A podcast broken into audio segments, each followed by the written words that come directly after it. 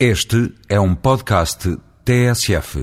Temos referido neste espaço que a biotecnologia tem sido responsável por uma verdadeira revolução invisível nas nossas vidas. Revolução porque, muito mais do que um setor de atividade, a biotecnologia consiste num leque de ferramentas aplicáveis a todos os setores da economia. Invisível porque se tem instalado no nosso cotidiano sem grande publicitação, mas de uma forma segura, vantajosa e económica. Falemos hoje então de um exemplo com mais de uma dúzia de anos e que ilustra bem como a biotecnologia vai revolucionar o modo de preparação do produto mais comum do nosso dia a dia, o pão, e que permite ajudar a responder a uma interrogação que muitas pessoas colocam. Por que é que o pão antigamente ficava duro de um dia para o outro e agora dura muito mais tempo? Uma das explicações tem mais de 12 anos, a altura em que a biotecnologia colocou no mercado um novo produto.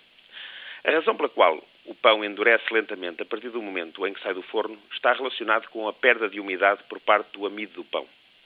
Uma das maiores indústrias biotecnológicas é a produção de enzimas. As enzimas são proteínas produzidas por todas as formas de vida, desde uma bactéria até o ser humano, que promovem e aceleram uma reação bioquímica. O nosso organismo produz, por exemplo, várias enzimas responsáveis pelos processos de degradação dos alimentos que ingerimos ao longo do nosso aparelho digestivo. Elas existem na saliva, no estômago, etc. A biotecnologia aproveita estas características naturais das enzimas, permite a sua produção em grande escala e aplica-as a processos industriais como uma alternativa biológica a aditivos químicos ou integrando novas características vantajosas. No caso da panificação, foi introduzida há mais de 12 anos uma enzima produzida a partir de um fungo, a amilase maltogénica, com efeitos superiores aos tradicionais produtos utilizados no abrandamento do envelhecimento dos pães. A amilase maltogénica é estável a temperaturas elevadas, mas é completamente inativada quando o pão é retirado do forno. Esta capacidade de modificação gera moléculas de açúcares menores a partir do final da cadeia do amido, fazendo com que o miolo do pão permaneça macio e ao mesmo tempo elástico por mais tempo, prolongando a vida de prateleira dos pães.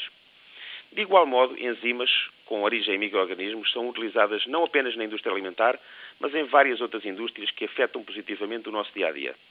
A razão pela qual podemos hoje lavar a roupa na máquina a temperaturas baixas, com ganhos óbvios de proteção do vestuário e poupança de tempo e de energia, prende-se com o facto de os detergentes integrarem enzimas que removem as nódoas, sendo eficientes a temperaturas mais baixas.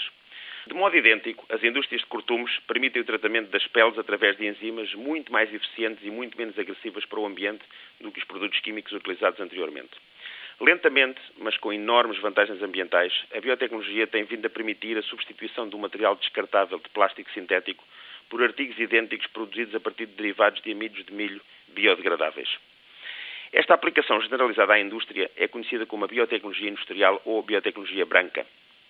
E então, quando vai hoje a uma padaria com enorme seleção de escolha de pão fresco que se mantém agradável durante vários dias, ainda tem saudades das padarias da nossa infância só com carcaças que ficavam duras na manhã seguinte?